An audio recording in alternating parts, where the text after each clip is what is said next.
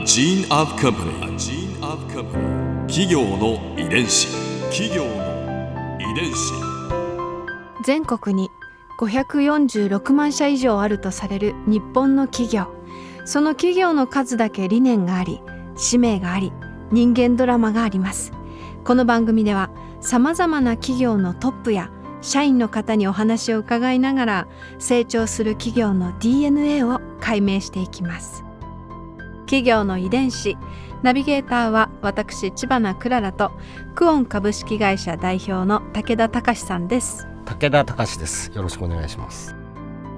本日は株式会社ビデオリサーチ代表取締役社長執行役員望月渉さんをお迎えしております。どうぞよろしくお願いいたします。よろしくお願いします。よろしくお願いします、今回は視聴率について伺います企業の遺伝子。そもそもの質問なんですけれど視聴率ってどうやって測っていらっしゃるんですか？確かに。あのこの視聴率の測定に関してはですね、かなりあの厳密にあの秘密性が保たれていて、うん。まあ視聴率を測っている現場をですね知られてしまうと、まあそこにあのあらぬですね力が加わってバイアスがかかるみたいなことがあってはいけませんので、まあ非常にあの機密性を持ってまあ実行している、まあ、気を使うところなんですね。でこの視聴率の調査はですね我々あの昨年でちょうど60年を創業以来迎えたんですがこの60年間でかなりあの進化してるんですね。まあ、測り方の、まあ、最初本当に初歩はですね視聴率を測定してもらえるご家庭をまあ決めるんですけれども、うん。そこに機械を持ち込みましてねテレビ受像機と接続いたしまして、まあ、それでまあ測定をするんですけれども当時はですね、まあ、見たチャンネルをが何チャンネルだったってことを1分ごとに紙テープにパンチするんですね。うん。穴開けるってことなんですけども、まあ、そんなやり方をしてたんですね。うん。ですから1分っていうのは一つの単位で記録メディアはなんと紙テープという、うん。まあ、とんでもない代物だったわけですよね。えーまあ、そういうことでやってで、まあ、その紙テープを回収してですね、うん。でこの時間は例えば NHK を見てたとか、うん。まあ、いうようなことから視聴率調査というのは始まっていったと、まあ、いうことに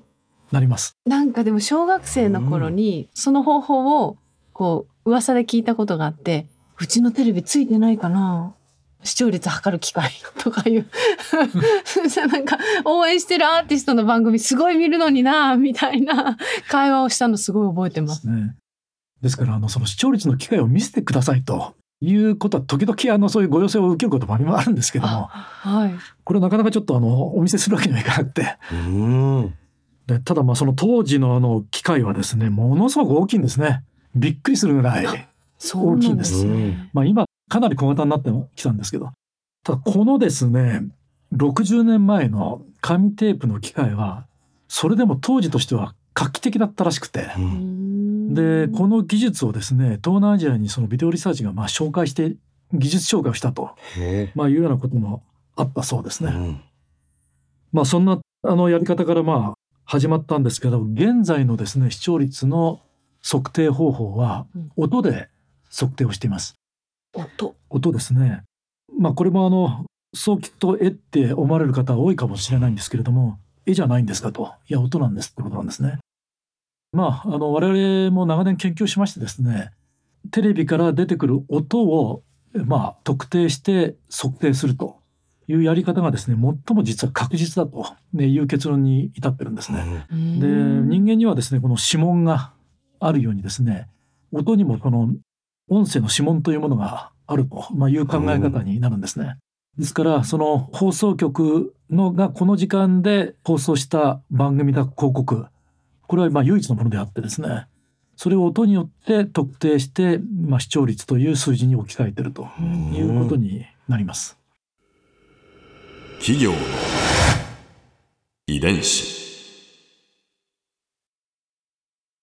視聴率だけではなくて視聴人数も測定できるようになったというふうに伺ったんですが。あの視聴率事業の進化の中に、まあ、その人数が出せるようになったことが大きいですね。あの実はですね日本全国同一方式で視聴率を測定できるようになったのは2020年なんですね。最近最近なんです。まあこれはですねいろんな理由があるんですけれども首都圏は首都圏ローカルはローカルとそれぞれまあテレビデータに求める役割というか目的もやや違うところがありましてですからまああの日本全国が同じ方式になるのにはまあ時間を要したということになりますね。で同じ方式でですね、えっと、視聴率が測定できるようになったことで、まあ、いいことがございましてうんそれは全国視聴率というものが数字として出せるようになったということがあります。で加えてですねそこにまあ視聴人数みたいなものも出せるんですね。放送はですね各ローカルローカルで独自の放送がまあありますけれども、うん全国ネットで同じ放送を流すということももちろんあるわけですね。でそれが例えば同じコンテンツをですね日本の方がどのくらい見たかというようなことも分かるようになるので、まあ、かなり興味深いデータにはなります。うんうんうんまあ、例えばなんですけれどもあの昨年 FIFA ワールドカップのカタール大会があって見てました見てましうた。んうん日本全国どれぐらい？つつぐらいですねでこれはですねあの41試合あったわけですけどもそれをまあどのくらいの方がまあ見たかとうんいうことがまあ視聴人数という形で出るわけです。はいそれでこの41試合の中でどの試合でもいいから1分以上見た人は何人いるかということをちょっと調べてみたんですけれども、うんそうしますとですねおよそ9300万人であろうというデータなんですね。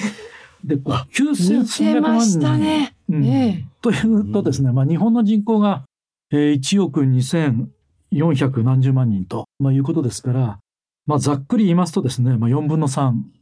の方が見るとすごい。まあ、それほどのまあキラーコンテンツという言い方もできますしやはり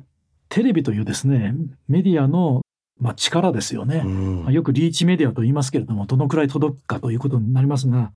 これも圧倒的だなというふうに、まあ、改めて、うんえー思いますね。まあ、そこでまあ我々が出している全国同一方式でのその視聴率というものがまあいろんな意味でですね、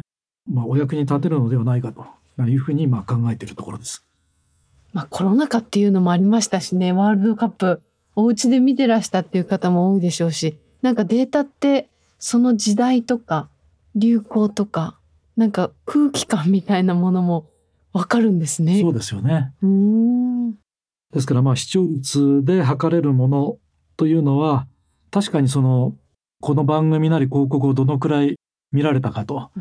いうことなんですが、まあ、それがその番組広告の価値を表すものになったりうんそれからまあ世の中のトレンドですよねがどのくらいのまああの興味で、うんえー伝わってるのか受け入れられてるのかといったようなその、まあ、いわゆるその社会性をですね、ううんんえー測るためのまあ一つでもあるんじゃないかと、まあ、いうふうに思います。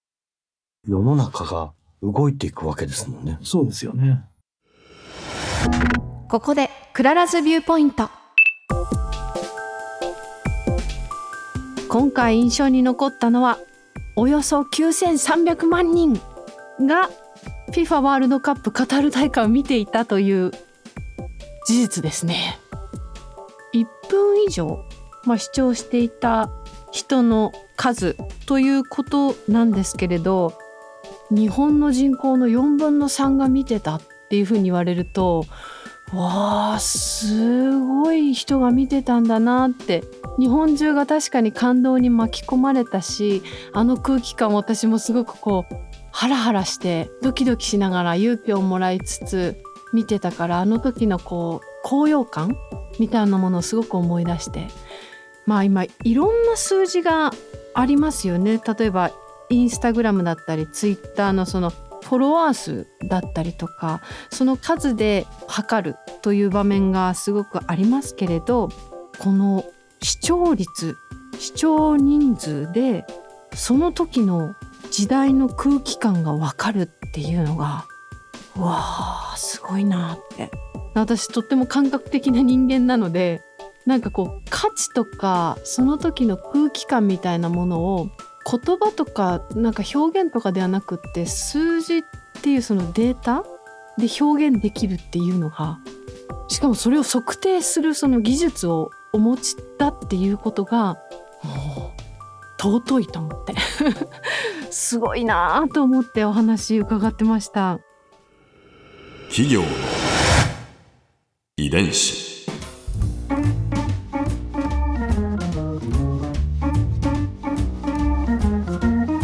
この番組はポッドキャストのほかスマートフォンタブレット向けアプリオーディでも聞くことができますお使いのアプリストアからダウンロードして企業の遺伝子のページにアクセスしてみてくださいね。それでは来週もまたお会いしましょう。企業の遺伝子ナビゲーターは私千葉なクララとクオン株式会社代表の武田隆でした。